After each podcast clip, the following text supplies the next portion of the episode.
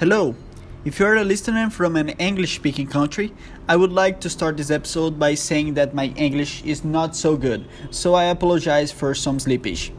My name is William, and I'm a Brazilian podcaster who tried to venture into a language that is not his and discuss metaethical and political issues at the same time. Thank you for your audience and have a good show. E aí galera, tudo bem? É, hoje nós vamos entrevistar o William Irwin, tá certo? E é, o episódio vai ser todo em inglês. Em outro episódio eu comento um pouco sobre essa entrevista e também dou continuidade às séries, tá bom? Na próxima semana eu faço outro episódio. E é, só lembrando que o William Eve é o autor do livro O Existencialista de Livre Mercado, tá certo? Que é o que a gente está tratando no podcast. Então é isso aí, gente. Fiquei com a entrevista e até a próxima.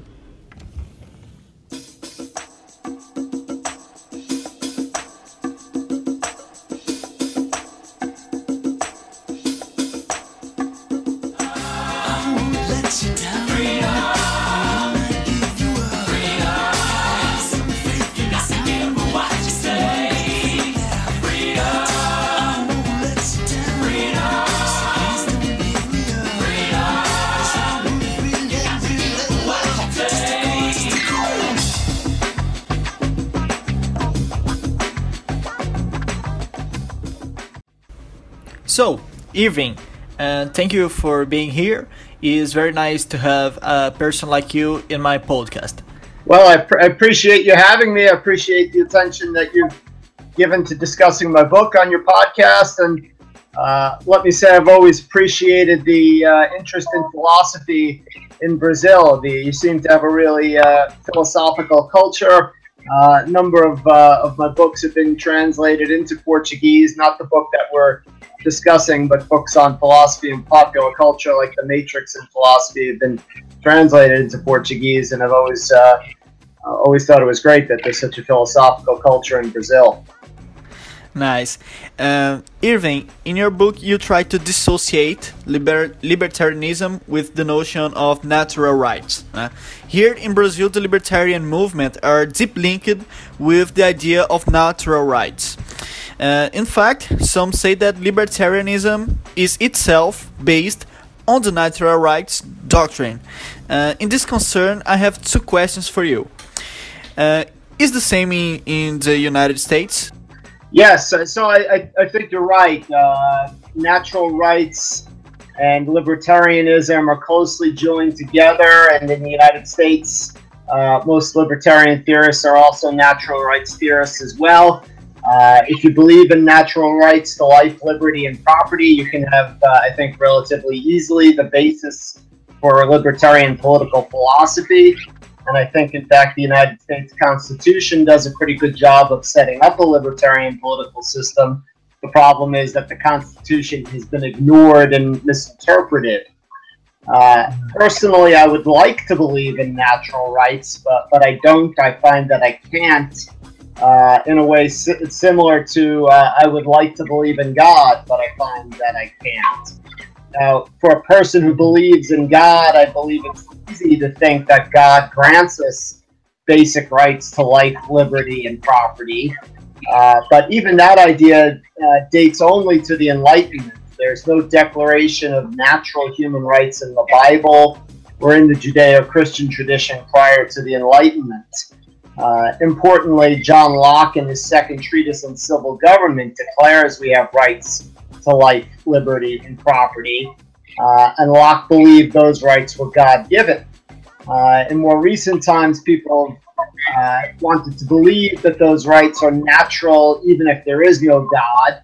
Uh, I would say that they're naturally desirable, but that doesn't mean we can have them uh, by nature famously John Stuart Mill uh, called natural rights nonsense on stilts. Uh, and that sort of captures what, where I'm coming from. In, in my book, I argue that there are no moral truths, and so there are no natural rights.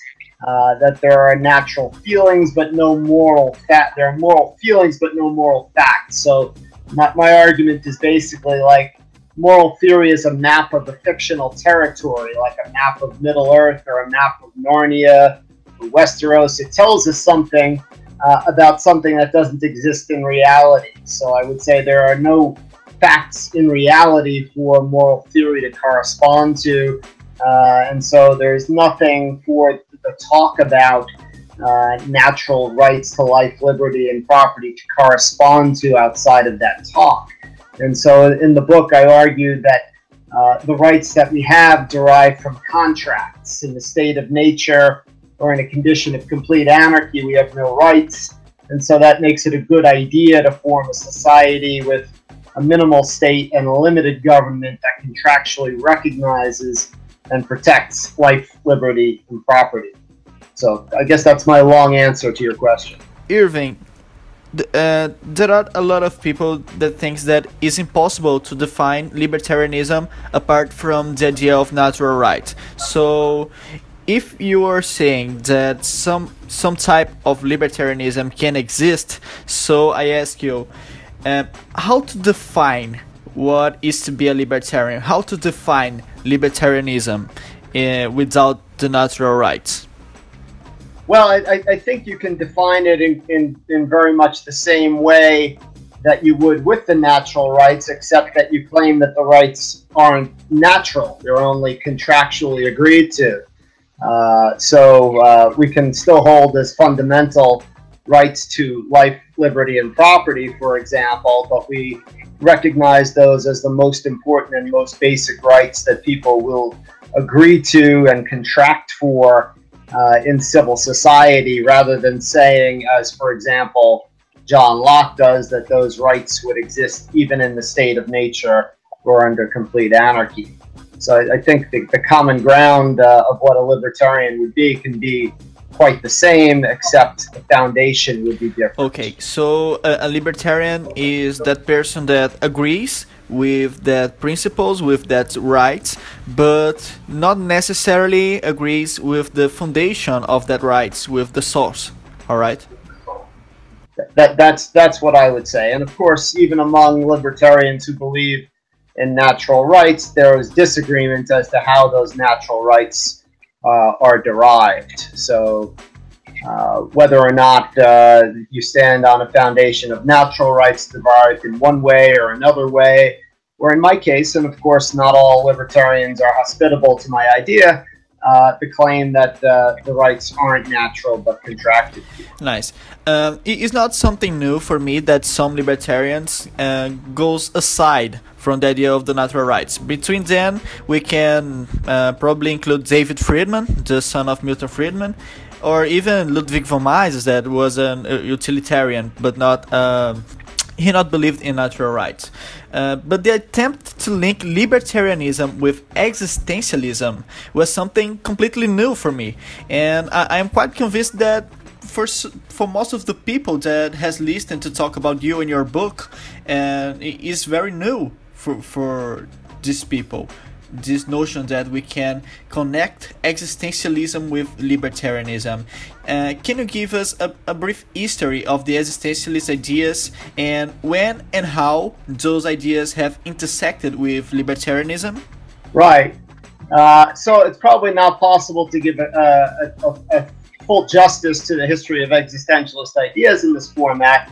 Uh, but basically, uh, it starts from uh, an individualist perspective, right? And so I define existentialism as a philosophy that reacts to an absurd or meaningless world by urging an individual to overcome alienation, oppression, and despair through acts of freedom and self creation to become a genuine person, right? So, existentialism, a philosophy that focuses on the individual, uh, that has a sort of a no excuses uh, attitude and response to life, and puts uh, great emphasis on the individual and on individual freedom uh, and on uh, authenticity, right? So facing reality, taking responsibility for it, self creation, self reliance, personal empowerment.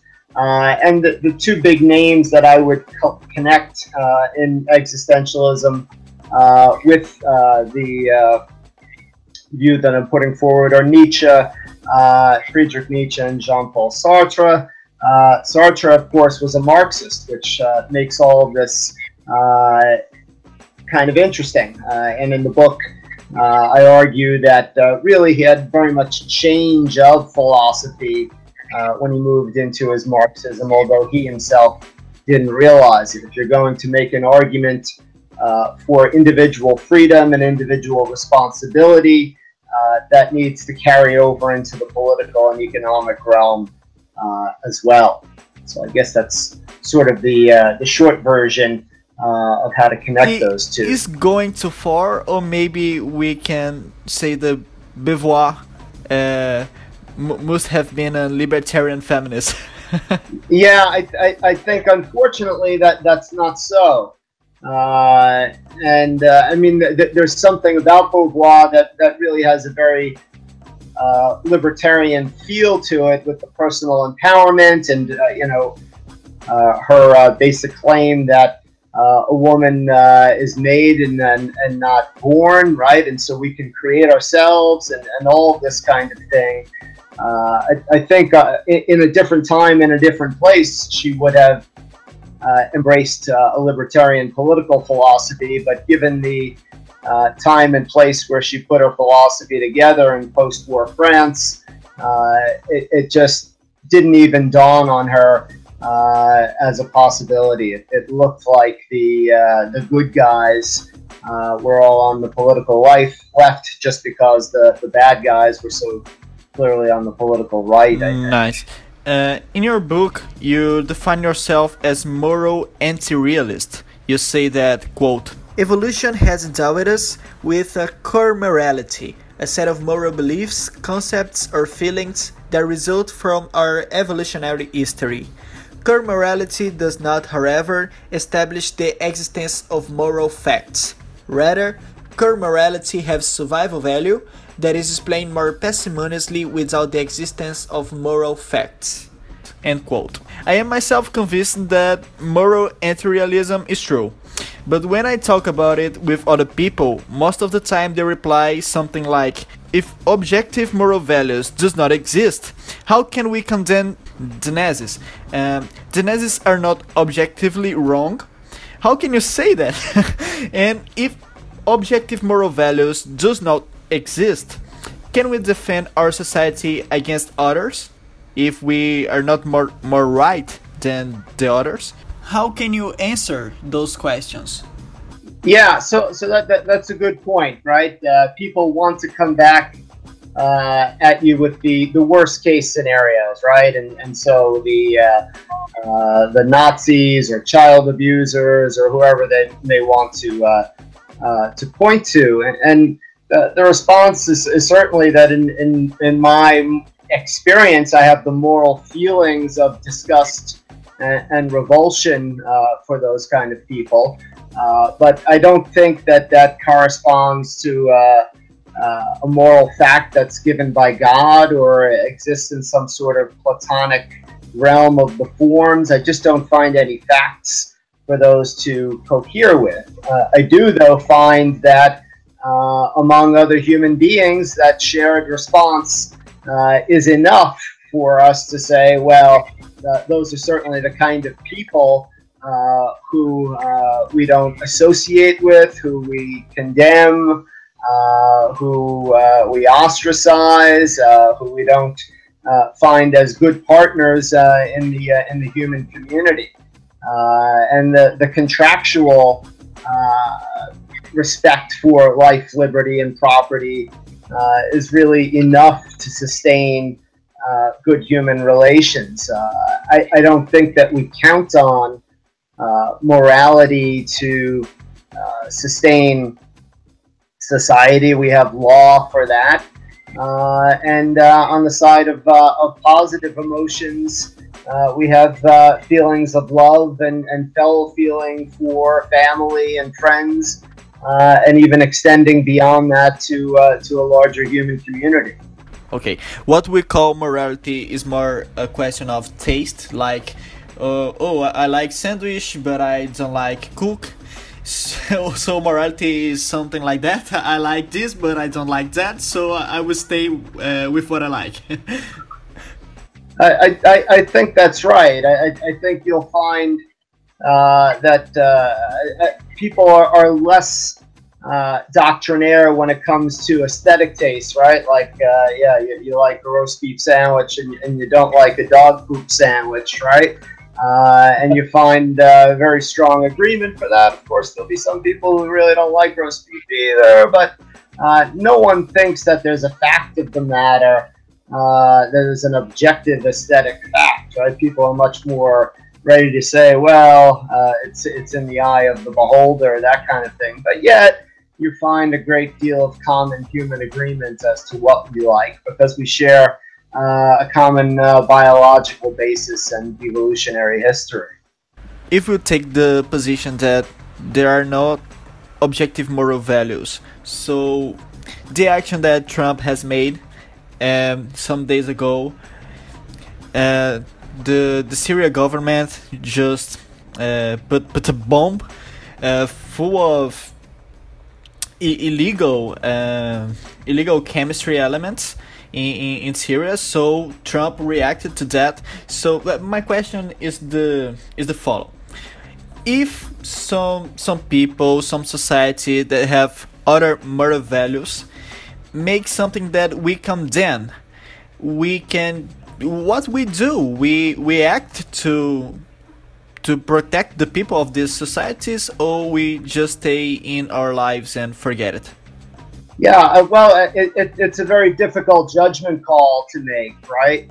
Uh, in general, uh, I think nations need to respect the autonomy uh, of other nations. Now, uh, is obviously not respecting the rights to life, liberty, property of, of his own people uh, and he's murdering a lot of his own people. Uh, so, at what point uh, does that kind of uh, behavior rise to the level uh, where another nation feels uh, that it needs to intervene on behalf of the people who are being persecuted? is a tough judgment call. I think if when you look to World War II, you know, the United States even stayed out of World War II until it was attacked in, in Pearl Harbor. I mean, the, the, default assumption has to be that, that you need to uh, stay out. Uh, but of course, a line gets crossed at a certain point where uh, you know you, you, feel that uh, you, you want to, to intervene. But I think these are questions with no easy answers. Uh, so, what do you think of the attempt of some libertarians like Hans Hoppe or Murray Rothbard in trying to establish the moral objectivity by axiomatic or rationalistic thinking? Uh, what do you think of? Uh, I, I will make two questions. First, of the uh, of the NAP non-aggression principle and of the Hans Hermann Hoppe argument that property transcends all moral arguments and therefore is impossible for any human being to have ethics without defending the right to property. What do you think about these arguments? Yeah, well, I, I, I very much like the non-intervention principle, but uh, again, I don't think it's a moral fact. I don't think it corresponds to any kind of metaphysical reality. It's just a good principle that uh, uh, I would abide by myself, and I would like to be in community with other people who abide by. And generally, I think makes makes sense. Uh, you know, the non-aggression principle, and non-intervention uh, makes sense internationally and interpersonally, but I don't think that uh, you, can find it grounded in any kind of metaphysical reality. I mean, obviously, if you're putting together axioms uh, that would be uh, among the first uh, from a libertarian perspective you'd want to adopt. And, likewise, when, when Hoppe and people like that speak about property as, as axiomatic, uh, I can understand that why, if you're choosing uh, axioms, uh, that makes real appeal. But I, I, just don't think anything is beyond argument. Nothing transcends argument. You need to give an argument for how and why uh, a right to property exists, and I don't see uh, a good argument that can be made for it uh, based simply uh, on reason. And of course, uh, if you believe in God and you believe God grants that right, then great. Or if you believe in Platonic forms and things like that, and you believe uh, that somehow that exists on that realm, great. But if you don't believe in those things, then it really is a matter of stipulation. Uh, and if you want to stipulate it, uh, fine. but I, I, think you have to admit that it really comes down to stipulating rather than finding it through argumentation in some fundamental sense.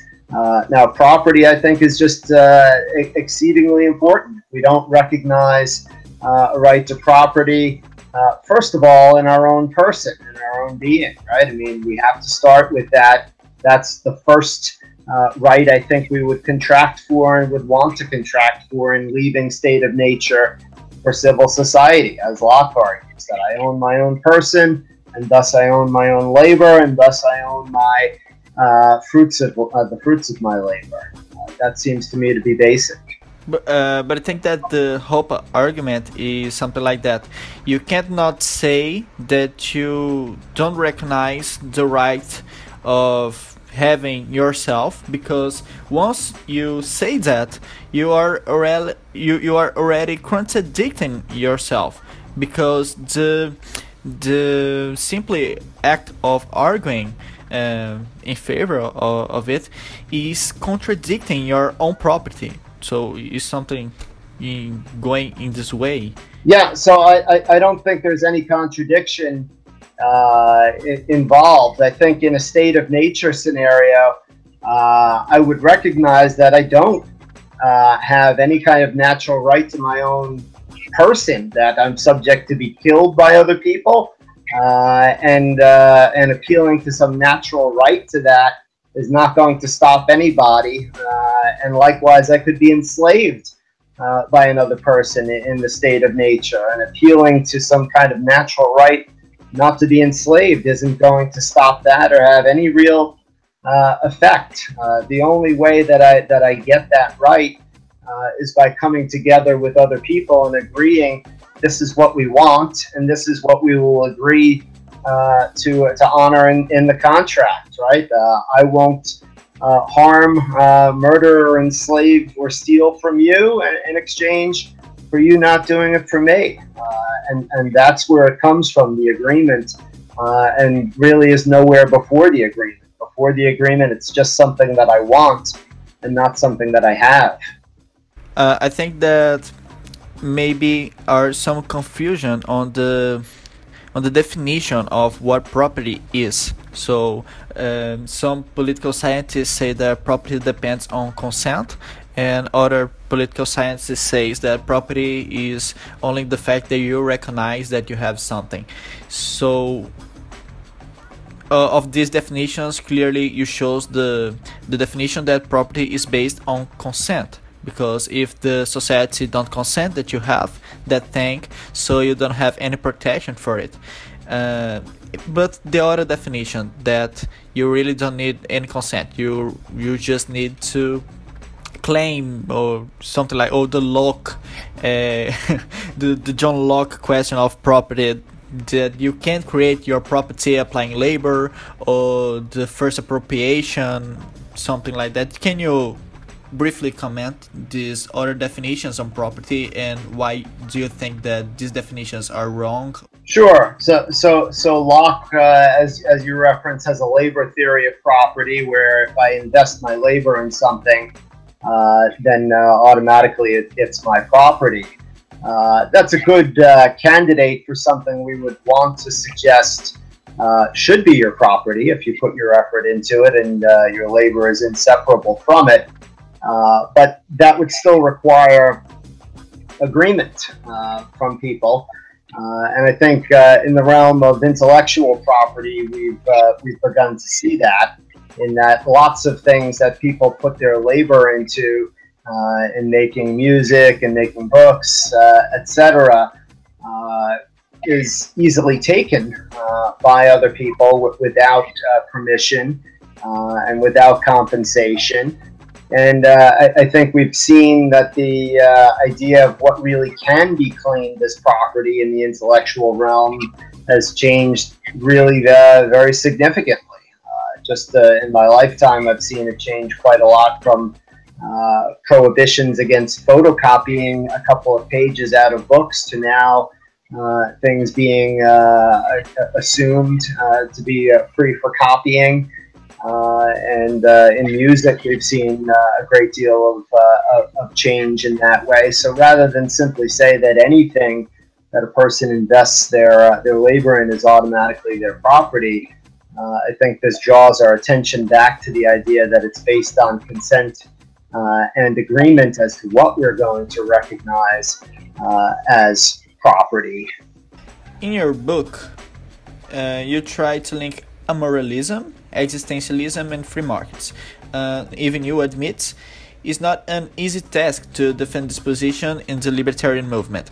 And how do you think is the best manner to do so, to try to convince people of your ideas?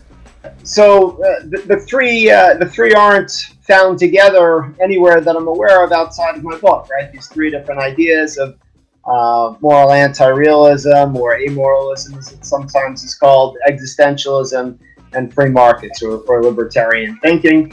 And uh, part of the reason for that, as I referenced before, is that existentialism has most often been associated with socialism uh, and uh, Marxism because Jean Paul Sartre, uh, the uh, main figure of existentialism, was a socialist and Marxist, as were uh, several other of the leading French existentialists. But I argue in, in the book that actually that both libertarianism and existentialism are uh, philosophies of individualism. Uh, they both put uh, the primary emphasis on the individual and on individual freedom and on individual responsibility, uh, and that in some ways uh, existentialism counteracts what are sometimes seen as negative aspects of the free market, namely alienation.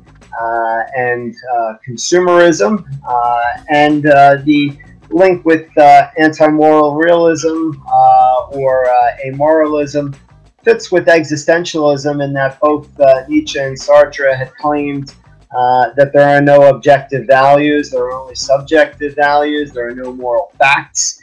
And so I, I link those together uh, in a way I, I, think hasn't been completely done before by bringing in evolutionary theory. Uh, and as you and I have been discussing, uh, although libertarians generally want to root their uh, political philosophy in natural rights, uh, I argue that uh, the same rights can be agreed to contractually uh, and most likely would be agreed to contractually, namely life, liberty, and property.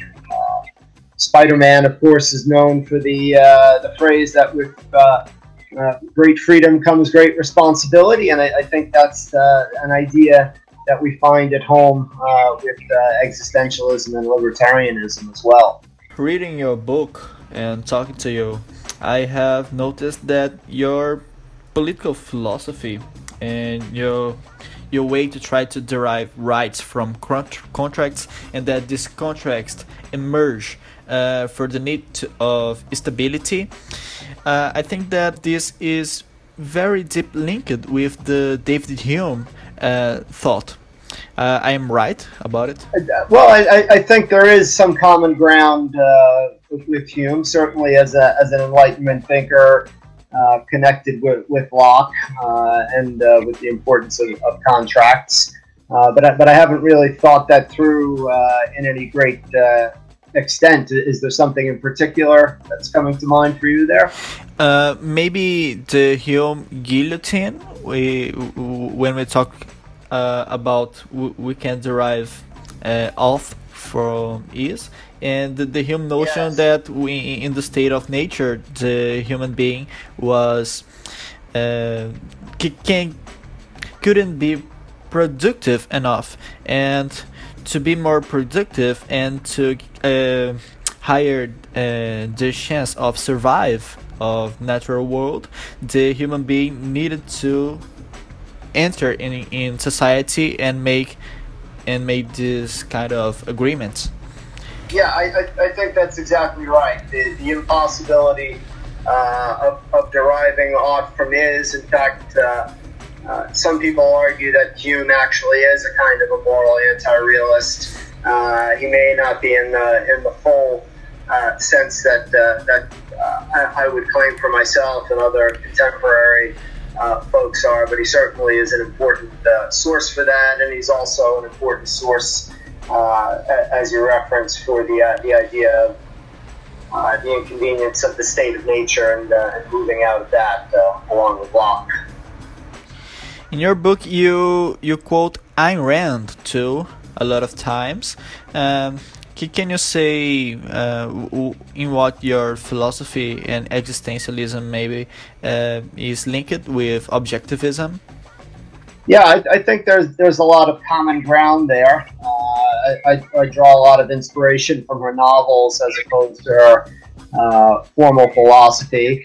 Uh, as uh, followers of Rand will know, she was really greatly inspired by Nietzsche, although she uh, sort of erased uh, a lot of that and uh, was uh, negative in her uh, reading of Nietzsche afterwards. But I think there's, there's a great deal in common in celebrating there the importance of the of the human spirit uh, and the the drive for power. there's also in common with with Rand an atheism.